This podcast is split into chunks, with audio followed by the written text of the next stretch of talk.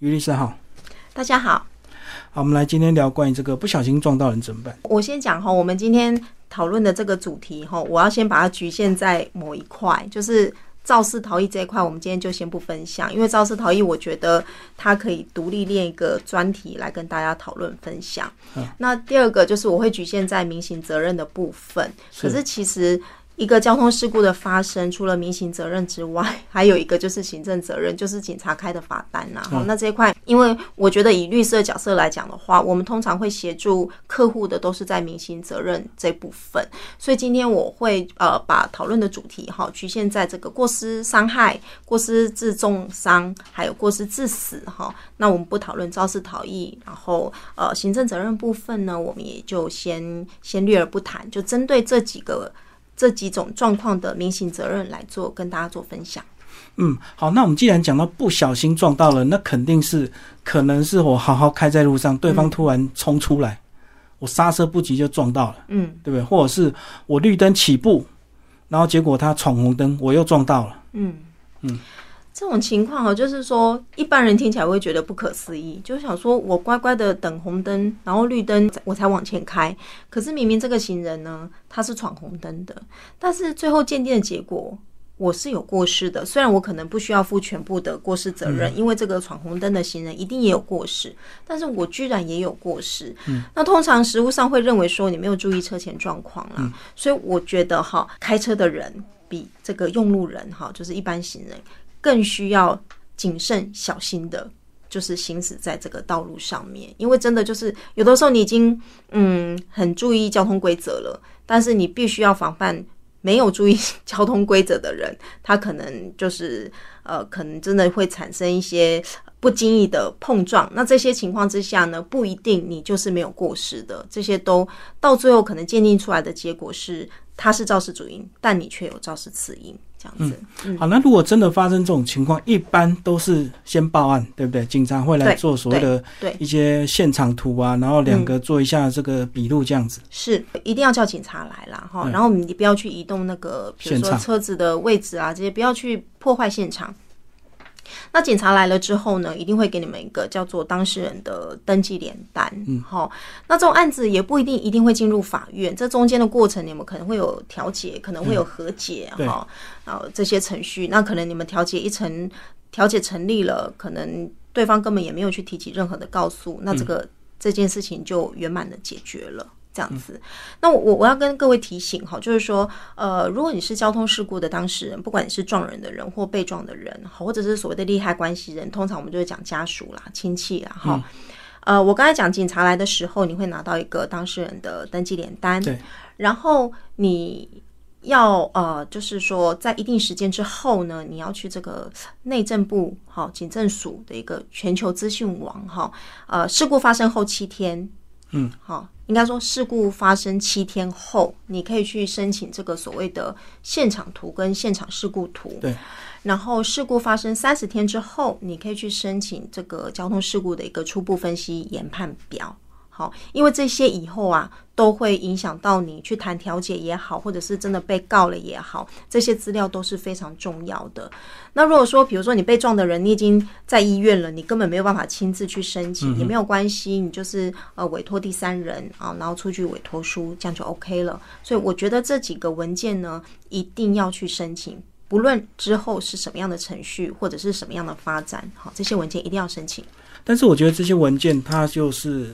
有参考的性质是，但是最后怎么样还是要看双方当事人，对不对？对，因为你绝对不能够拿到这个文件就觉得对方百分之百怎么样，你觉得你怎么样？也许双方都有一定的比例上的一个噪音。对，我觉得交通事件是这样啦，就是说很多客户会来问我们说：“哎，我们要不要现在去跟对方谈调解啊？对方想跟我私下和解呀？”嗯，我就会反问他们说：“你觉得你自己有过失吗？”好，或者是你知道对方目前他想要求偿金额是多少？嗯，那我想这些哈，呃，我自己我我自己的实务经验，我把它归类成几种状况了哈。首先第一个啊，当然这个并不代表就是一定要这么做，是我个人的一些建议啦。我觉得和解的部分哈，和解就私下和解嘛。对，其实我不建议这么做哈，因为如果有一方，比如说。撞人的那一方他愿意赔给你一百万，然后希望你能分期，然后你们也都谈好了，可是最后他没有，还是没有付钱。那你可以拿着你们的和解书去直接做申请强制执行吗？没有办法，你还是只能拿着这份和解书去法院诉请对方去履行这份和解和解契约。所以其实程序上来讲的话，它它不方便，而且会变成是说，呃，你没办法直接去做一个申请强制执行的动作。那我不建议和解，但我觉得如果双方都有。呃，协谈的意愿的话，是可以去区公所或者是法院先去申请调解，因为这个调解笔录一旦做成哦，经过法院核定之后，它是有确定判决效力的。也就是说，哪一方没有做到，就可以，尤其这个要付钱的这方没有做到，你就可以直接拿着这个调解笔录去申请强制执行。那我觉得这个效力会比你们私底下和解的这个效力强多了。好哦，所以私下和解的效力比较慢，而且还要去申请执行。呃，应该是说还要再打一个官司哦，然后拿到确定胜诉判决之后，才能够依据这个胜诉判决去申请强制执行这样子。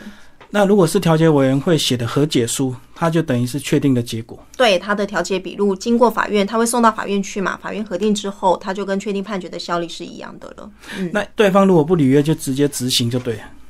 对对，可以这么说。嗯嗯。我们刚刚有讲到是什么时候才要进行调解，不是车祸当下就赶快要跟对方谈，是不是要等一定的这个鉴定责任出来之后再来谈？是不是？我的建议是这样子哈，就是说，如果你在谈调解之前，你连自己有没有过失，或者是对方有没有过失，你都搞不清楚的话，我是不建议这么快就进入调解这个程序。嗯哼。那有种情况是非常明确的，我撞到人了，而且我非常明确知道就是我的错。那我我我建议这种情况哈，你就真的要跟伤者哈，好，或者是对方已经死亡了，你要跟他的呃家属啦，哈，继承人哈，你要表达你诚挚的这个歉意。那我建议这种情况哈，你就赶快去区公所或者是法院申请调解。那如果你们一旦调解成了，就像我刚才讲的，这个调解笔录是有一定的效力的。那对方如果说他已经提起刑事告诉了，你就可以请求对方撤告。那对方如果没有提起刑事告诉，那他也在这个调解笔录当中呢，他也可以注明说他放弃这个，就之后不能再对你提起一关呃相关的这个民刑的请求。好啊，当然这个调解笔录你一定也是有承诺对方说你愿意赔多少的金额给这个被撞到的人这样子。但另外一种情况就是说，你你搞不清楚这个车祸是怎么发生的，或你觉得你自己根本没有错，虽然你撞到人了，你觉得错都在这个被撞到的的人的这个身上，或者是你知道，呃，这个伤者他要求赔偿的金额非常的高。高到你觉得不合理，那我觉得这种情况呢，你就不需要急着去呃进行调解这个程序。嗯，我倒是建议这时候可以去申请鉴定啦，等鉴定结果出来之后，好，我们再来评估说是不是要进行调解这样子。嗯，哦，所以刚刚讲说，如果你确定你百分之百全责，就赶快谈，家属也要看你的诚意嘛。是啊，那你谈的越快，人家会觉得你比较有诚意，就对。是，那如果金额太高，那就只好赶快鉴定出来再说。对，因为我们遇到实物上一些实例是，他可能你明明觉得他是轻伤，可是他请求金额你会觉得显不相当。那这时候你去跟他调解的话，一定不能说一定啦，就是说你们两方达成共识的几率实在太低了。那个赔偿金额会很高，通常都是有一个所谓的精神赔偿，对不对？所以那个都是漫天喊价。还有一种情况是，他可能身体有一些宿疾、救急，嗯，好。就是他本来有的疾病，但是他因为这个车祸，可能这个车祸可能造成他的一些皮肉伤，好，但是他把他之前的这些救急呢，也一并的去医院处理了，但是这些费用呢，全部都跟这个呃撞到肇事者来请求，那你你一看就知道不合理嘛，因为他的一些伤势，他的一些医疗费用都不是这次车祸造成的，就没有相关，就对，就没有因果关系，对。哎，可是我看到这个有些人呢，就会。比较情绪化的说，哇，你恐吓我，我要告你恐吓，这样告得成吗？就是如果说对方如果开一个天价的球场，你觉得你在恐吓我？这个恐吓可能是没办法成立啦，因为 这个一定是伤者觉得说他有这个资格、有这个理由来跟你请求这个金额嘛，哈，所以他主观上应该是不会对你有恐吓的这个故意啊，哈，这个这个意思。那当然，可能我们听到人会觉得说，这种金额你也敢跟我请求？你明明就是轻伤而已，哈。但我觉得这个无法针对恐吓的构成要件，恐怕是无法构成，因为他们的说法就是，如果你不赔这个金额，我就要告你。啊，就不是达到恐吓的目的吗？到提告哈，它是一个合法的程序啦。好，所以说，如果说啊，你不赔我这个钱，我就要对你提告。这个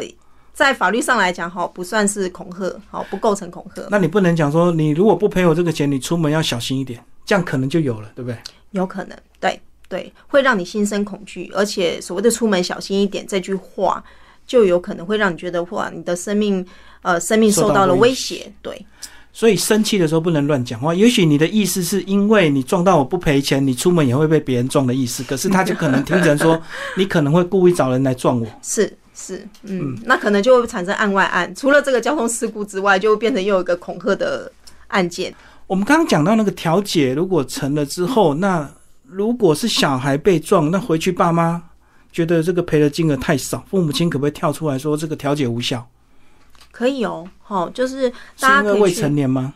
对，他的法定代理人是有独立告诉权的，哦，还有配偶也有独立告诉权啊。当然，就是呃，犯罪的这个直接被害人就是被撞到这个人呐，哈，他当然可以提告。那再来就是他的法定代理人、他的配偶都可以独立提告。还有一种情况就是说，被撞到这个人死亡了。好，那他的配偶、他的直系血亲，哦，这个范围很大，三亲等旁系血亲、二亲等的姻亲、家长家属都可以提高。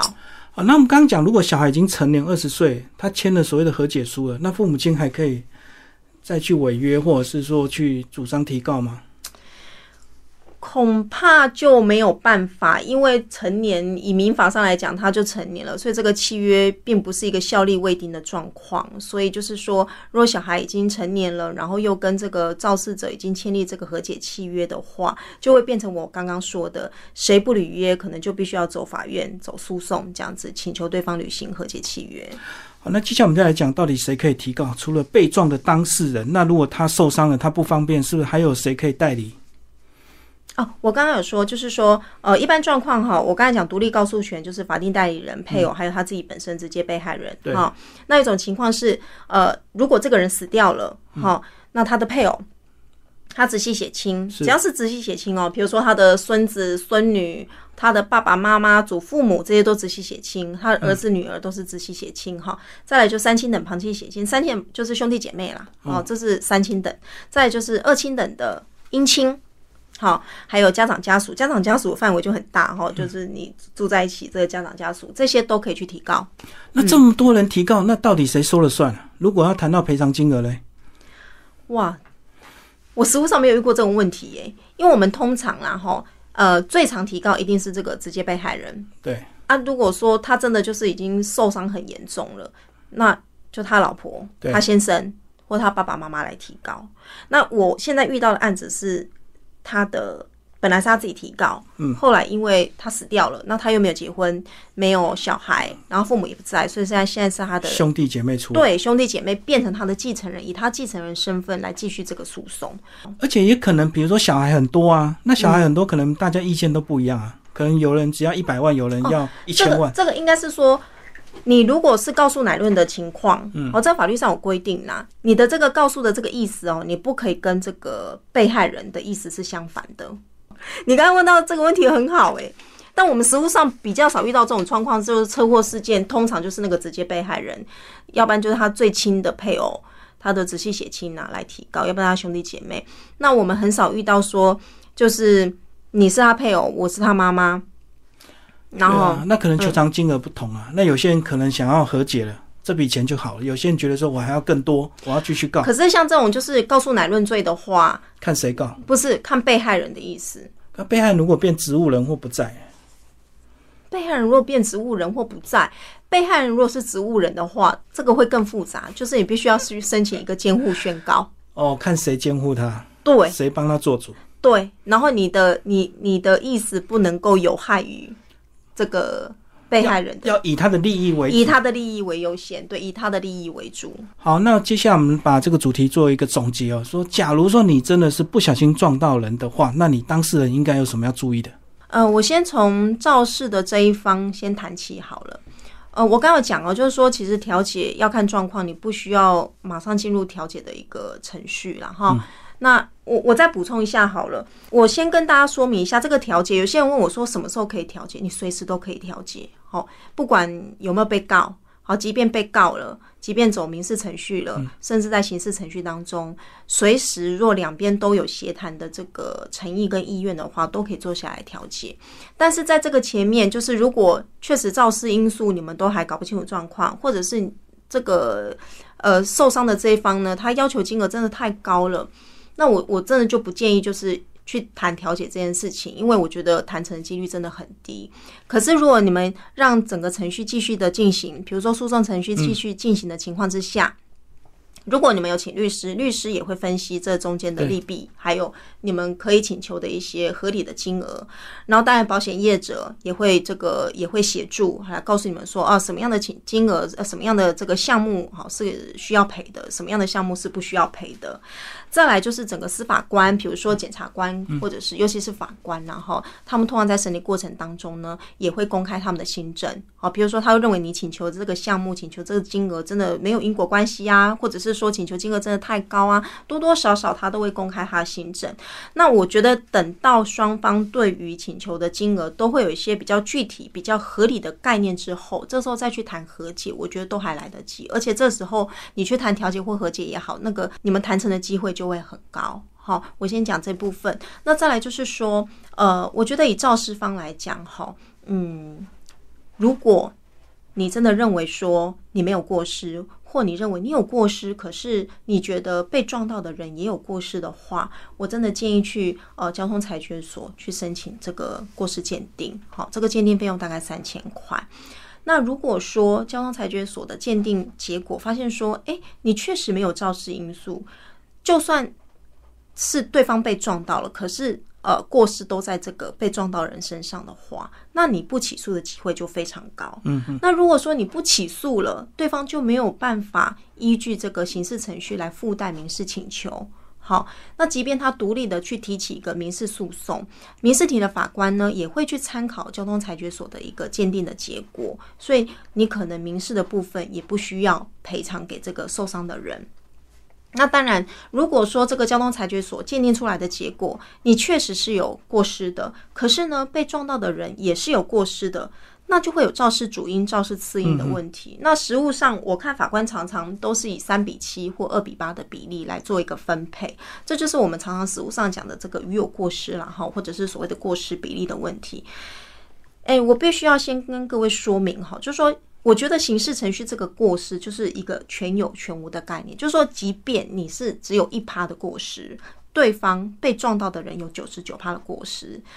你仍然刑事上有都还是会被起诉啦，因为你就是有过失，不管这个过失比例是多少。可是这个过失比例在民事上面就非常的重要，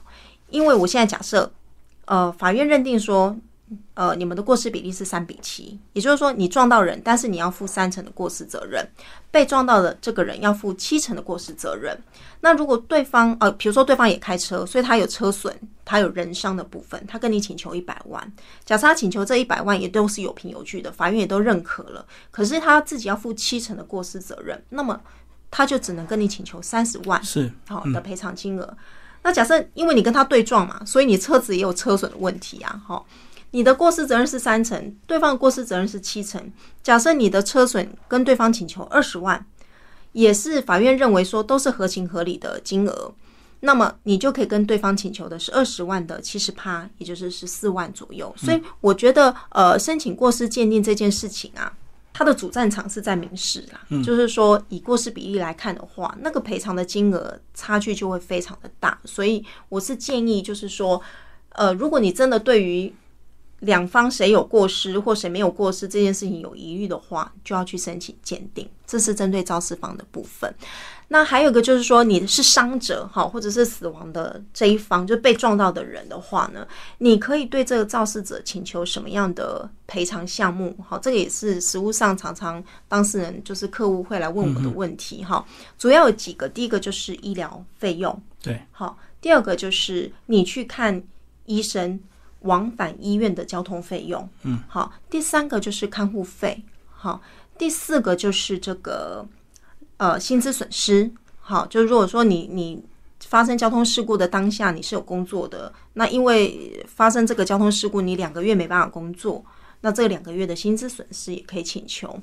再来第再来就是这个劳动力减损的部分，然后有些车祸严重到就是你可能。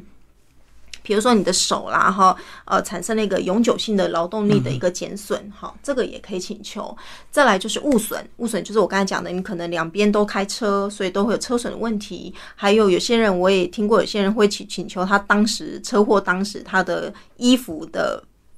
费用或者是帽子、鞋子的费用，他也都也会请求，这就是物损的部分。那最后一个就是最抽象的这个精神慰抚金。好，那我我快速的简要的说明一下哈，医疗单据就是原则上实报实销啦哈。啊，但有个很重要就是未来费用，比如说你在请求的当下，医生告诉你你还需要两个月的复健时间，那你都可以算出那个复健的费用是多少。那这部分即便当下没有产生这个费用，这个未来费用还是可以请求的。好。那第二个就是往返医院的这个交通费用，实物上好是可以请求相当于这个坐计程车的费用了哈，但最好是要有单据，好，这是这是比较好的状况。第三个就是看护费，看护费就是不是每个案子都可以请求，那法院会看什么？看诊断证明书。嗯嗯。医生如果开具的诊断证明书告诉你说，哎，你这种情况需要全天看护多久？比如说三十天的时间，需要半天看护啊，四十天的时间，最好写的越清楚越好。好，因为现在全天看护，呃，一天可以用两千到两千五来算，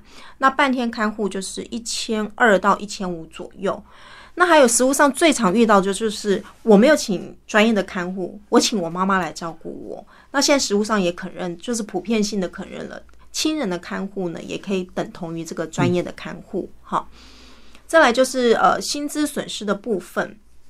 我曾经在食物上遇到一个例子，就是对方根本没有工作，然后他还跑去跟肇事者请求薪资损失，所以后来这个肇事者这边呃。就是来找我的时候，我就跟他讲说，那你去跟他要他的这个薪资条或者是扣缴凭单，结果对方拿不出来，因为他根本已经无业很久了。所以这种情况啊，要特别注意，就是如果对方有请求这个薪资损失的部分的话，可能呢你就要对请对方出具这个呃他的薪资证明。好，啊，再来薪资损失也要搭配诊断证明书。好，比如说医生说你可能多久需要休养，你可能没办法工作，这个时间哈，就是日数哈，就要看诊断证明书来判断。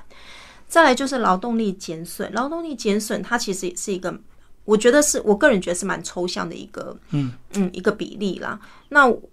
我们事务上就遇到就是。呃，被撞到的人直接就主张说六十趴的劳动力减损，那当然肇事者会觉得太不合理了。你看起来伤势没那么重，所以这种情况势必 就是要进入鉴定。好，法院就是会送医院来鉴定这样子。那通常鉴定结果出来之后，双方没有太大意见的话，法院就会按照这个鉴定的结果来计算这个劳动力减损的部分。那大家可以上网去查所谓的这个霍夫曼公式。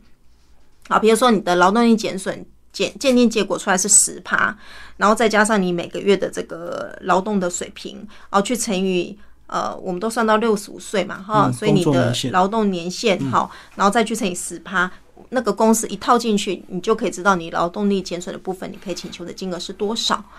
再来就是这个物损的部分，物损哈，大家要注意的就是车损，车损里面哈，你去维修会有零件的毁损的。这个金额，再来就是人工的这个费用，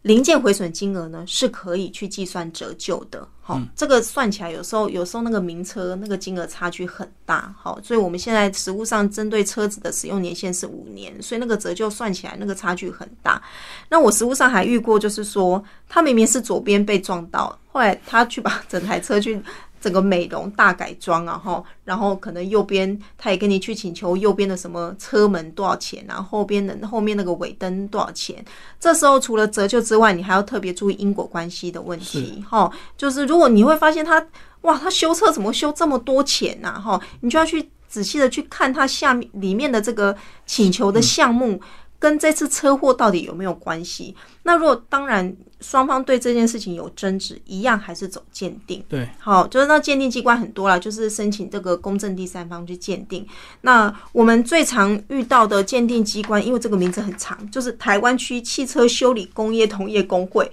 很多啦，这个只是其中一个。所以我觉得针对因果关系的部分，大家也要特别去注意。那最后一个就是这个精神慰抚金，精神慰抚金哦。我觉得给法院很大的裁量空间。好，虽然说实务上呃都有普遍一致的一个写法跟主张，就是说啊，考量双方的社经地位啦，考量双方的收入啦，考量双方的一个学历啦、生活状况啦、受伤的状况啦这些的。通常哈，我我的经验来讲的话，精神慰抚金就是几万块到几十万。好，可是这部分是法官的